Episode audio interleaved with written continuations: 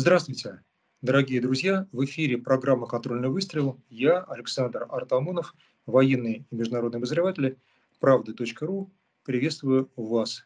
Наш э, медиахолдинг регулярно интересуется тем, что происходит за рубежом относительно э, рекламы или антирекламы наших вооружений. Что имеется в виду? Ну, насколько я знаю, э, хорошо всем известно, это трюизм, что за рубежом не столько нас любят, сколько нас боятся. Традиция эта давнишняя, повелась она еще со времен Российской империи. И э, самое интересное, что средства массовой информации очень любят пугать своих э, читателей и зрителей тем, насколько опасен и ужасен русский медведь.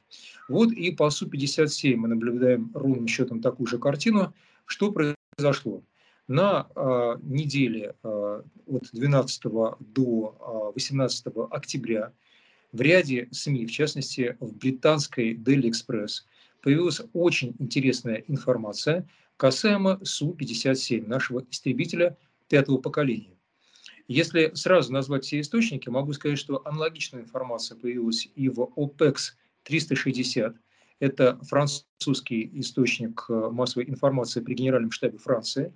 И в американских изданиях The National Interest, мы любим его цитировать, э, мы военные обозреватели в России, и также The War is Boring.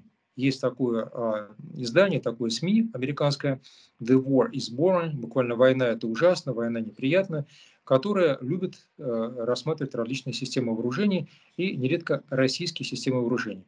Вот и на этот раз Су-57 стал, э, скажем так, предметом ну, пристального изучения всех вышеперечисленных изданий буквально за 4 дня. То есть в течение 4 дней по обе стороны Атлантики почему-то а, ряд профессионалов от а, вооружений заинтересовался Су-57. Но а, я бы сказал, что интерес этот э, во многом отличался. Отличался, ну, скажем так, объективностью, во-первых, и, во-вторых, э, настроем. То есть Daily Express опубликовала статью о том, насколько Су-57 действительно тот истребитель, которого, а, примитивно выражаясь, стоит бояться или опасаться. То есть на самом деле это истребитель пятого поколения с соответствующей силовой установкой, а, соответствующим режимом невидимости или стелс-технологии и несущий действительно все те виды вооружений, о которых, а, дескать, шла речь. Ну, можно сказать следующее, что Су-57 – это а, истребитель, который является э, не сиамским близнецом, конечно же, но а, параллельным изделием с американским F-35. Это изначально неким образом определило его судьбу. То есть каждый раз, когда средства массовой информации Западной Европы или Америки пишут о нашем Су-57, то на автомате сравнивают его с F-35. И, э, конечно же, F-35 из этого анализа выходит победителем. Вот только не учитывают почему-то западные средства массовой информации, то, о чем я нередко говорю, это о том, что счетная палата Конгресса США насчитала не менее 400 недоработок у самолета, который летает уже более полутора десятилетий. Это я про F-35. То есть каким бы ни был Су-57, кто бы его ни произвел, но а, просто он построен позже, на более чем полтора десятка лет, по концепту, пожалуй, что и на 20 лет. естественно, он учитывает все то, вобрал в себя, скажем так, все а, те недочеты, с которыми столкнулся F-35, когда только-только выходил на свое пятое поколение. То есть в данном случае американцы были первооткрывателями, а мы работали уже с учетом их ошибок, насколько могли их учесть. И тем не менее, западная пресса продолжает упорно развивать тему, что F-35 совершение Су-57. В случае с Daily Express публикация не носила, я бы сказал, заказной характер. Она э, как раз наоборот, а, ну, скорее пугала британцев возможностями а, нашего истребителя, говоря, что он и летает крайне быстро, пожалуй, в два раза быстрее, чем западные истребители после исчезновения целых, скажем так, целого поколения или, так сказать, двух представителей семейства Tomcat британских истребителей, и параллельно вооружен гораздо лучше, в том числе может быть вооружен гиперзвуковой управляемой ракетой, то, что мы называем ГЗУР. и а, параллельно обладает а, очень хорошими глазами, имеется в виду авионика бортовая, которая перекрывает задние и передние полусферы. То есть фактически а, я бы сказал, что статья, если не носила хвалебного характера, то, по крайней мере, а, было ясно, что это а, действительно очень хороший истребитель, который только-только начинает поступать в войска. И вот тут пожалуй, что и есть камень преткновения, который очень хорошо развили американцы. Я скажу как, я скажу где. Но а, меня заинтересовало не только это, а реакция британских читателей. Потому что некоторые британские читатели, которые давали свои комментарии в электронном виде под а, статьей, появившейся в Daily Express, прямо писали, что если Россия вооружится Су-57, то Британии нечего ловить, и, в принципе, можно было бы ну, буквально сдаваться России. Как-то так. А, это удивительно, но это факт. Наверное, факт чем-то приятный для нас, как определенная пусть и какой-то странной форме, признание а, уровня наших технологий. Теперь, а, возвращаясь к аналогичным публикациям, которые буквально в течение двух дней после британской появились в американской прессе National Interest и The War is Born. Здесь акцент делался на том, что, мол, истребитель-то, может быть, и есть, но, во-первых, не так-то он больно хорош, скорее всего, четвертое поколение, и плюс к этому вообще-то его нет, а вот у нас, у американцев, наш F-35 есть. Вот настолько примитивная логика, которая достаточно красиво и выспрена с различными переливами растекания мысли по древу, выражалась в различных публикациях. Естественно, фигурировало и то, что наш Су-57 может быть в двух моторизациях с изделием 30 э, и э, с нынешней моторизацией. Естественно, легнули копытом то, что были какие-то проблемы во время испытаний, и один прототип упал. Ну, э, собственно, я мог бы этого не упомянуть, но говорю, потому что пытаюсь быть объективным. И, э, дескать, когда он там появится войска, мы не знаем. Расследуя э, в войсках, расследуя все эти, так сказать, замечательные словеса, я э, могу сказать следующее. Да, действительно, F-35, наверное, будет праздновать в этом году 500 экземпляр из которых более 350 поставлено в американские войска и более 100, там 100-150 поставлены за границу. Но еще раз напоминаю, Су-57 только заканчивает свои, так сказать, ходовые испытания а, а, Су, а, а F-35 уже давно-давно летает и давно-давно продается.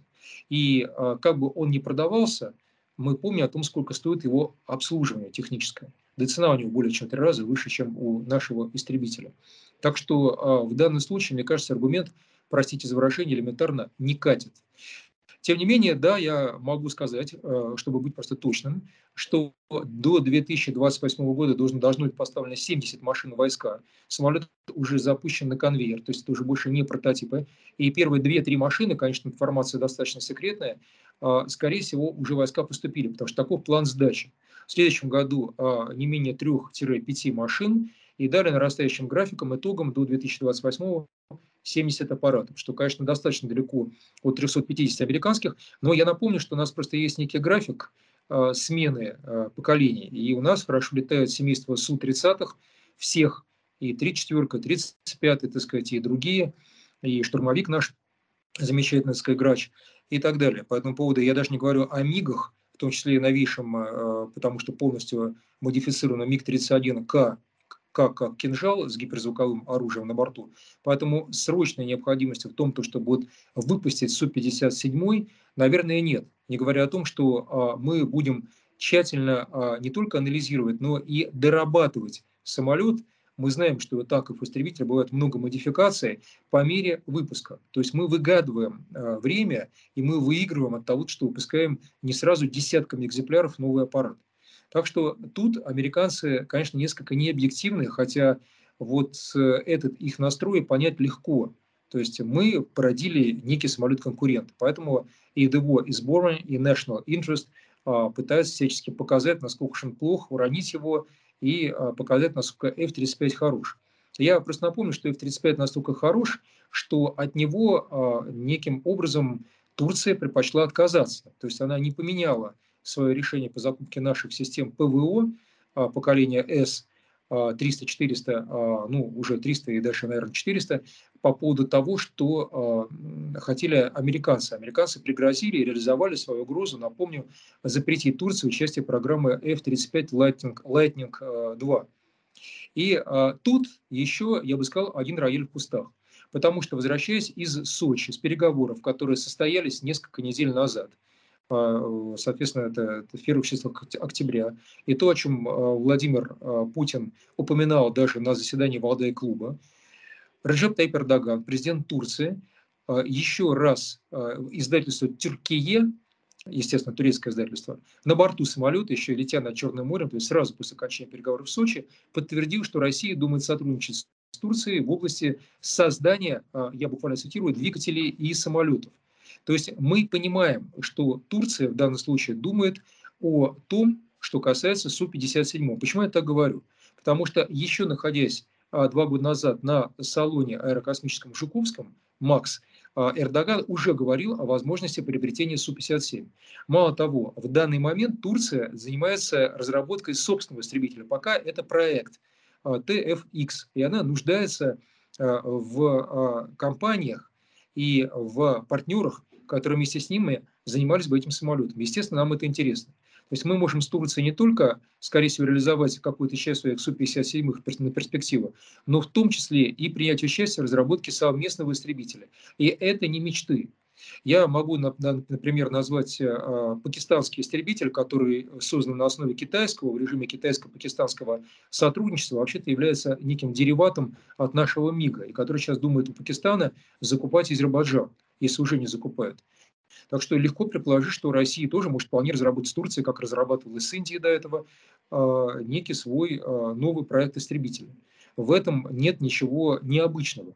А может быть, это уже а, неким образом моя мысль, мы придем к коммерциализации проекта Checkmate. Checkmate – это истребитель, который только-только был анонсирован и показан, напомню, и который является неким, ну, а, не очень дорогим представителем семейства сухих, так сказать, на моторном, соответственно, он позволяет ускоренное производство, и, может быть, даже это хороший вариант для такой региональной державы, как Турция. Но это некое мое предположение. Наверное, объективнее всех были французы, потому что в своем издании, которое я упомянул в начале э, своего материала, OPEX 360, OPEX 360, они выразили свою мысль следующим образом. Да, русские имеется в виду россияне, конечно же, создали э, новый перспективный самолет с развитием, на развитие, который способен на то, на что способен, тут французы не могли себе, конечно, в этом отказать, их «Рафаль», имеется в виду управление беспилотником. Я напомню, что у французов э, давно-давно проведено испытание э, полетов с парке «Рафаль» совместно с беспилотным летательным аппаратом. У них он называется «Нейрон», «Нейрон». И а, да, теперь россияне сделали то же самое, по этому поводу на 100% это действительно перспективный истребитель, который уже показал класс игры на а, испытаниях летных, а, и, э, собственно, не, не приходится сомневаться, что Россия возьмет этот аппарат на вооружение. И мало того, он еще будет снабжен гиперзвуковой управляемой ракетой. Получается, что французы объективнее всех. В чем-то это, наверное, предсказуемо, потому что в данном контексте после создания британского АУКУС с прицелом на Тихий океан французы упорно ищут новые союзы.